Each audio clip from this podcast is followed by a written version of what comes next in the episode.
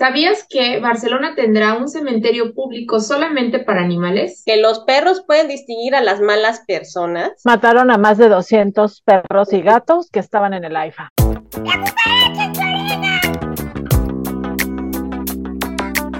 Bienvenidos a otra emisión más de La Cucaracha en tu oreja, su noticiero con las noticias animales más importantes que les tenemos de esta semana. Y como siempre, los saludamos Sandra Hernández, Diana Cosío y su servidora Enriqueta Garrido. Recuerden darle like, compartir en sus redes sociales y suscribirse al canal. Bueno, y pues empezamos con nuestros encabezados de la semana en nuestra sección de noticias al vuelo. Barcelona tendrá un cementerio público para animales en el 2024. Los perros pueden distinguir a las personas malas. Las moscas descubren un sexto sabor llamado alcalino. Más de 200 perros y gatos fueron matados por invadir el AIFA. Nuevo Centro de Bienestar Animal de Monterrey estará listo a finales de marzo. Rescatan 11 perros de un falso refugio. Y bueno, eh, nos vamos a nuestra sección de exóticos. Hola, pues una buena noticia. Esto es en España, en Barcelona, que van a tener un cementerio público para el 2024 y el ayuntamiento destinará 1.1 millones de euros en construir un horno para incinerar mascotas y a habilitar una zona para eh, nichos en la este en el lugar este que se llama Colcerola. Ellos mencionan que esto va a estar listo en aproximadamente 18 y se va a tener una zona de cementerio donde se van a poder depositar las, las cenizas de las mascotas para perros y gatos y también otros animales de compañía. Se trata de la primera ciudad en toda España en la que se promueve un servicio público para enterrar mascotas con una inversión de 1.1 millones de euros y esto iniciará en el 2024.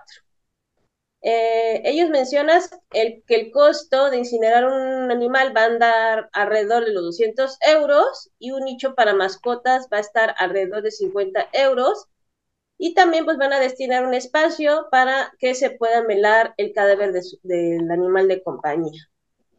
El Ayuntamiento de Barcelona mencionan que se realizan alrededor de 7.000 incineraciones en hordos privados al año y es más o menos lo que esperan este, precisamente al iniciar este servicio. También se estima que en Barcelona hay alrededor de 180.000 perros y el 50% de las familias pues tienen en esta ciudad un animalito de compañía. Y el municipio pues habla que el objetivo es hacer un servicio público respetuoso con la dignidad del animal y con el duelo de su familia.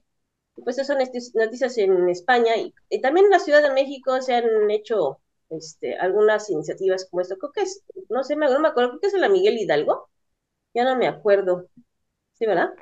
Yo, yo sí, en Miguel Hidalgo hay un, eh, pues sí, un, un crematorio para perros y gatos que es público, que, que, digo, cobra una cuota como pues más baja que los crematorios privados, ¿no? Ya hay muchos crematorios privados. Oye, pero crematorios, pero este es un, pues es un, un panteón, ¿no? El cementerio. cementerio, ¿no? En donde... Es diferente.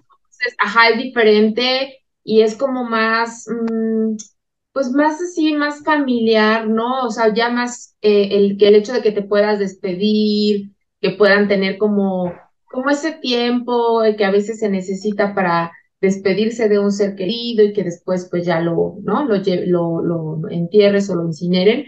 Pero pues bueno, creo que eh, está, está padre, ¿no? Que, haya eso. creo que aquí hay unas empresas también en la Ciudad de México que ofrecen el servicio precisamente de ir y recoger a tu mascota de una clínica veterinaria, te lo llevan a un lugar, se, hace se velan las mascotitas, incinera y también ofrece servicios de nichos, pero son, son privados.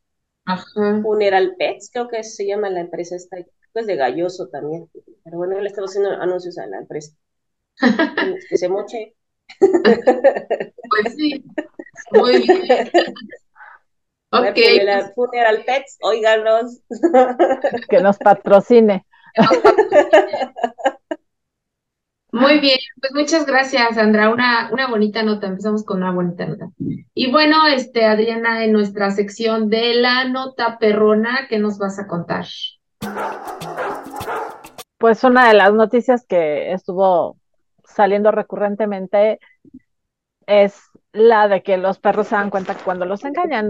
Muchos de nosotros en realidad pues confiamos que nuestros perros tienen esta capacidad como de saber cuando una persona es buena o mala o, les da confianza o no les da confianza y eso a nosotros muchas veces nos pone en alerta, ¿no? Sobre este tipo de personas. Resulta que en Japón, en la, el Departamento de Psicología de la Universidad Risho de Tokio, eh, una investigadora, Akiko Takoaka, que es especialista en cognición animal, hizo diversos estudios con perros y eh, se, entre uno de estos, pues concluyó que los perros se daban cuenta cuando los engañaron. El estudio consistió en que ponían eh, distintos trastes con comida y una persona con comida o vacíos. Y entonces una persona que participaba en el experimento señalaba uno de los, de los lugares que estaban tapados, no se veía la comida, este, y podría ser el de con comida o sin comida. Y lo que vieron es que los perros, cuando la, les, la persona les había señalado en el que había comida, confiaban y repetían y le hacían caso, pero cuando se daban cuenta que la persona los había engañado, que no les había dicho dónde había comida, entonces se mostraban indiferentes y ya no les hacían caso. Entonces, este, pues también por otro lado, eh, hicieron otro experimento para eh, ver o identificar cuando eh, alguien se portaba mal con los dueños, ¿no? Cuando era desagradable con la familia humana. Y lo que hicieron fue en el experimento que participaban los perros con sus tutores y algunos voluntarios que interactuaban con el tutor. Entonces algunos interactuaban de forma amable y otros interactuaban fingiendo ser agresivos. Y después estos mismos voluntarios les ofrecían comida a los perros y los perros aceptaban la comida y eran cariñosos con aquellas personas que se habían comportado de manera agradable y cariñosa con sus tutores. Sin embargo, rechazaban y eh, no le hacían caso a las personas que habían sido agresivas con sus tutores o incluso podían mostrar cierto grado de agresividad. Entonces, bueno, pues algo que quienes convivimos con perros sabíamos intuitivamente, pues bueno, ahora ya lo están poniendo en evidencia a través de experimentos. Así es, muy bien. Pues muchas gracias, este, Adriana, por la nota. Ahora vamos a la sección del bicho legal. Y pues bueno, tenemos esta nota de que en Monterrey eh, estará listo el nuevo centro de bienestar animal y eh, pues este centro de bienestar animal dicen que está, estará terminado pues ya a finales de este mes, ¿verdad? Será el primero, dice que será el primero de su tipo, ahorita hablamos de eso, el cual tiene el enfoque de adopción de animales, atender casos de maltrato, el tema de educación, el de tutela responsable y también, pues bueno, la parte de, de clínica, ¿no? Que, este, que van a ofrecer consultas veterinarias, esterilizaciones, vacunas, este, baño medicado contra garrapatas y otros este, parásitos, etcétera. Y pues bueno, también eh, van a dar capacitación, plática, cursos, talleres sobre temas de salud, de bienestar animal, etcétera. Entonces, bueno, este, esta nota ahora la pusimos aquí en el, en el bicho legal porque, pues, eh, eh, lo que antes era por ley, eh, los, lo que conocíamos como antirrábicos, ¿no? La historia de los antirrábicos que después se convierten en centros de control canina y felina y después pasan a ser centros de atención canina y felina. Viene todo este cambio y toda esta evolución dentro de la normatividad y antes pues se llamaban antirrábicos porque antes eh, como que la finalidad eh, dependía mucho de, la Secretaría de Salud y la finalidad era pues de hacer estas conocidas como racias, que era el levantamiento de todos los animalitos en situación de calle, eh, con la intención o la finalidad de controlar la rabia, ¿no? Y no el, el tema de atención a los animales. Después cambien la ley de antirrábico a centro de control canino o felino, este, y después se pugna por quitarle el tema de control, o sea, porque no se trata de controlar a, los animales en situación de calle, sino de atenderlos, de eh, promover su adopción, de todo esto que, pues bueno, aquí en la nota hasta digo, pues ya se tardaron, ¿no? O sea, el primer centro de bienestar animal en Monterrey, ya se tardaron porque está en la normatividad desde mucho tiempo y ojalá, aquí el punto es que ojalá funcione realmente como un centro de atención animal, porque aquí, ah, por ejemplo, aquí en la Ciudad de México tenemos muchos, ¿no? Que no funcionan y que no hacen también lo que, lo que por ley deberían de estar haciendo, que es todo esto, o sea, tener un protocolo de adopciones, este, darles información, este, platicar con las personas que quieren eh, deshacerse o abandonar sus animalitos para entender qué situación está pasando y darles alternativas, ¿no?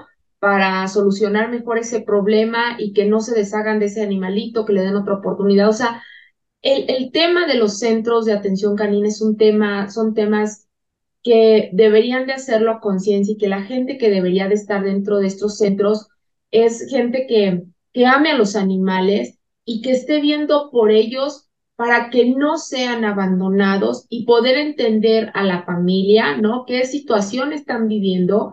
Y poder darles alternativas. Por ejemplo, si hablas con la familia y le dices, ay, es que mi perro se porta muy mal y muerde, oye, a lo mejor en el centro deberían de tener un etólogo que pudiera, este, ¿no? Eh, que pudieran dar la, la clase o que pudieran llevar eh, los eh, tutores a los perritos para decirle, te lo puedes traer, ¿no? Aquí de tal a tal hora para que aprenda a hacer esto y, y realmente creo que eh, conociendo también el problema, hablando con la gente, se le puede eh, proporcionar la ayuda que necesita para una mejor convivencia de sus animalitos y no nada más que la gente vaya a deshacerse de los animales a estos centros de control.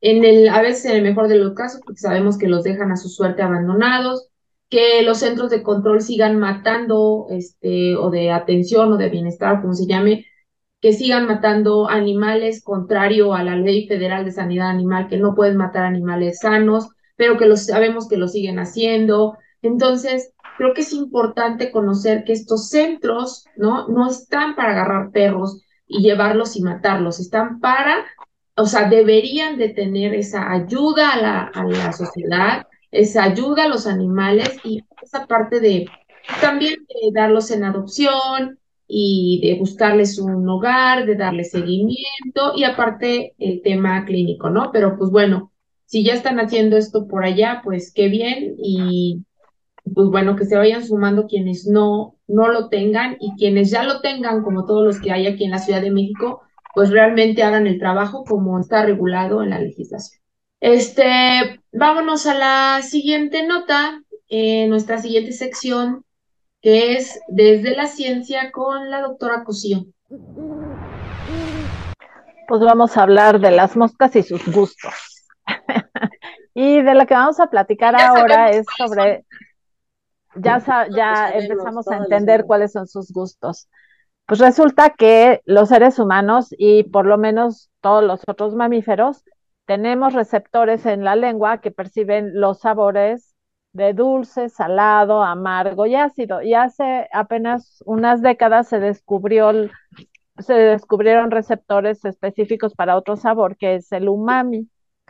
Y ahora un grupo de científicos pues ha encontrado que además las moscas de la fruta, Drosophila melanogaster, que es un animal muy utilizado en el laboratorio, detecta lo que sería otro sabor, que es el sabor alcalino, que es propio de sustancias como la sosa cáustica y que tiene una acidez elevada y que puede ser dañina para los organismos. En sentido del gusto, pues nosotros ahora lo usamos mucho como lo hemos, hemos desarrollado, ¿no? La habilidad de cocinar y esto como pues para disfrutar, pero en realidad tiene una función evolutiva y adaptativa que eh, informa cuando los alimentos son ricos en nutrientes o en energía, pero también informa cuando eh, algo que uno está ingiriendo o que el animal está ingiriendo, pues eh, puede ser nocivo para la salud, ¿no? O está descompuesto. Entonces,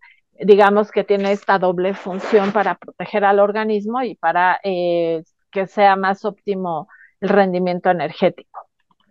Y pues la mayoría de los organismos eh, funcionamos dentro de unos valores neutros, alrededor del 7, este, y eh, cuando se hacen muy ácidos o cuando se hacen muy alcalinos, que se puede ser desde cero en los muy ácidos hasta un pH de 14, como en la sosa cáustica o el hidróxido de sodio, entonces, este, pues los organismos pueden verse afectados.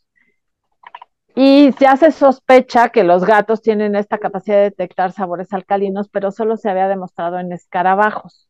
Entonces ahora se demostró en la fruta, en la mosca de la fruta, y se encontró que eh, está determinado por un gen al que han bautizado ALCA y que detecta estos sabores, la mosca, en unas neuronas receptoras gustativas parecidas a las que tenemos los humanos, ellas en el labelo, nosotros en la lengua, pero también encontraron que estas neuronas receptoras gustativas las tienen en las patas. Entonces, que pueden posarse en una sustancia y entonces darse cuenta si esa sustancia es dulce, ácida o alcalina. Y entonces esto las eh, protege, ¿no? Entonces, bueno, pues básicamente eso es lo que dice el estudio y pues no se trata solamente de que de lo que puedan adquirir para alimentarse, sino por ejemplo en el caso de las moscas que ponen sus huevos en lugares específicos, pues de esta manera puedan darse cuenta si el entorno es alcalino y puede llegar a dañar los huevitos. Entonces, bueno, pues esto es algo que solo tienen las moscas, los vertebrados no tenemos estos tipos de genes que tienen las moscas para detectar los sabores alcalinos. Y bueno, pues nos vamos con nuestra sección de Eletotip con la doctora Gaby Constantino, que nos trae Hola, ¿qué tal nuevamente?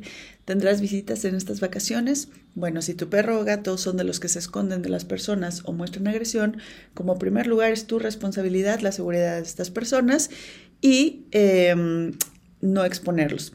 Y por otro lado, evitar que tu animalito sea expuesto a vivir este miedo. No los obligues a la convivencia. Si ya has visto que prefieren huir o estar lejos de la gente, es mejor respetar ese espacio.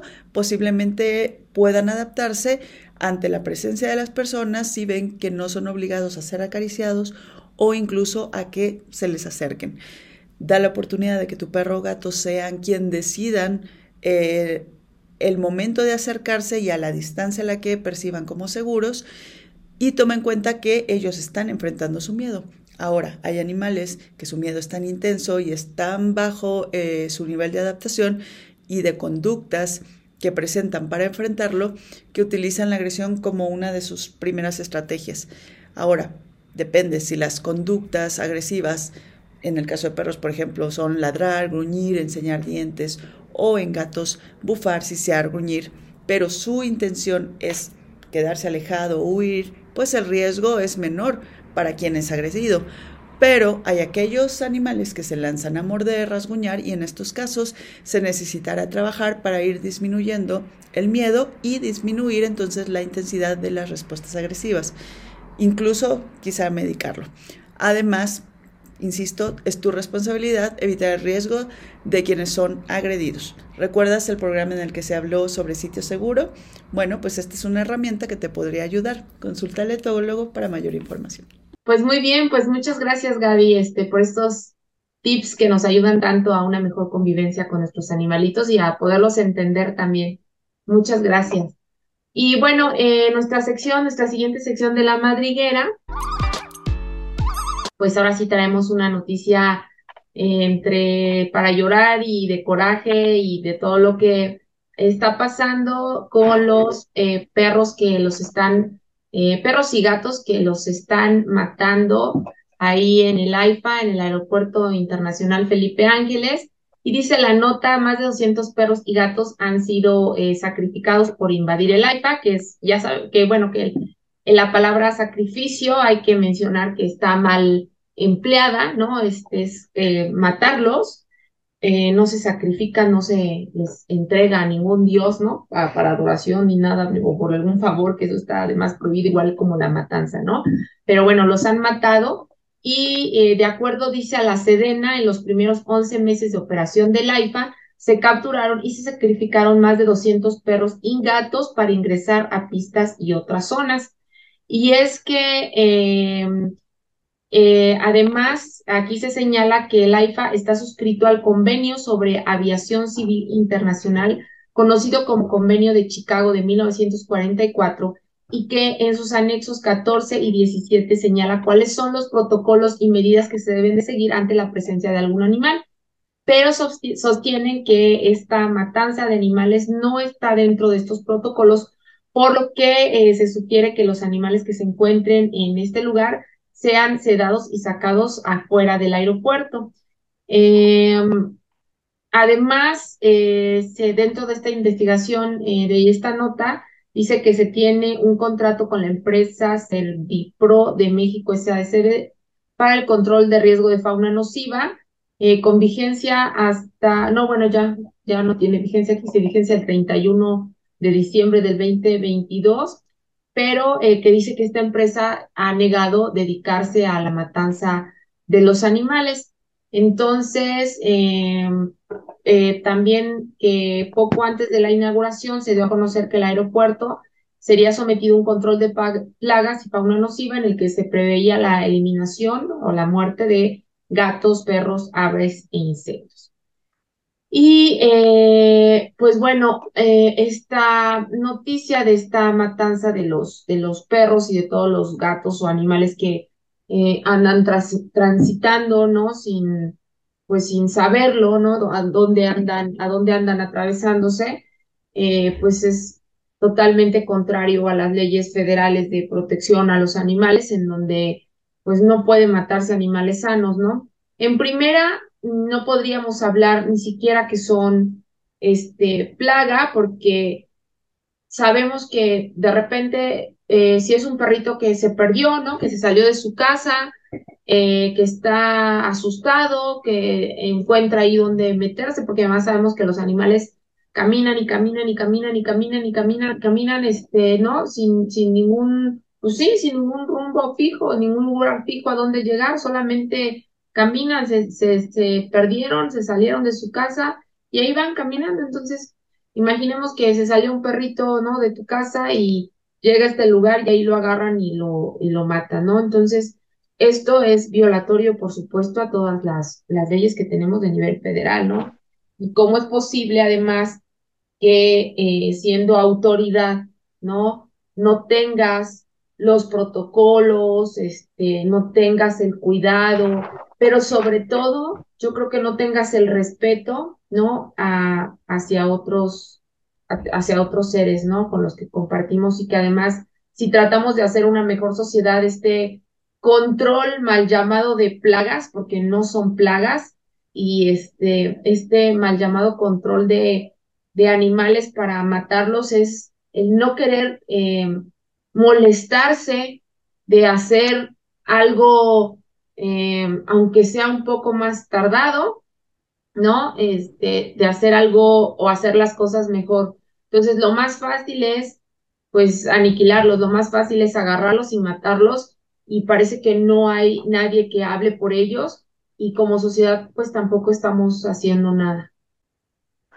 no sé si se acuerdan que muy al principio, cuando se comenzó a construir el AIFA, estuvieron presumiendo que tenían un albergue y que estaban rescatando a todos los perros que se encontraban por ahí y luego que los desaparecieron misteriosamente, ¿no? Y no se supo qué pasó con ellos. A mí me da mucha vergüenza que en este país, bueno, digo, si, si tenemos como toda esta crítica hacia que tengamos la Guardia Civil y que el ejército está encargado de todas estas actividades que deberían de estar encargadas los la pues los civiles, ¿no? Que deberían de ser jurisprudencia del, civil, no de, no de los militares, pues estas son parte de las consecuencias, ¿no? Se oculta información, no se están haciendo las cosas con los protocolos y además fauna feral, pues hay una es que estos animales probablemente no sean ferales o no todos, porque eso es una clasificación muy específica, La otra es que, pues sí, como dices, contravienen las leyes.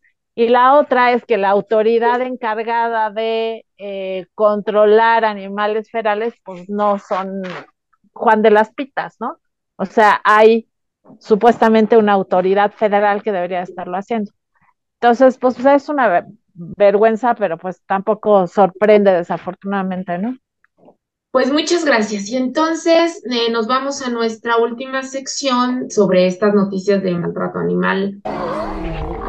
Pues es una, bueno, una noticia que salió de que rescataron a perros en un refugio o pseudo refugio acusado de maltrato. Y este y pues por estos hechos dos mujeres fueron detenidas. Eh, y aquí menciona la nota que al menos 11 perros fueron rescatados de un refugio de la asociación REDAC. Ahorita hablamos de esta asociación, eh, que está ubicado en la colonia Observatorio de la Alcaldía Miguel Hidalgo de la Ciudad de México. Este, en un comunicado de la Fiscalía, eh, indicó que el domingo 19 se realizó un cateo en el inmueble y que también se inició una investigación por presunto maltrato animal. Los perros fueron salvaguardados por la Fiscalía y la Brigada de Vigilancia Animal de la Secretaría de Seguridad Ciudadana. Y también eh, mencionan que se encontró un cuerpo de otro perrito este, congelado y eh, que todavía no se, disculpen, todavía, perdón, un gato.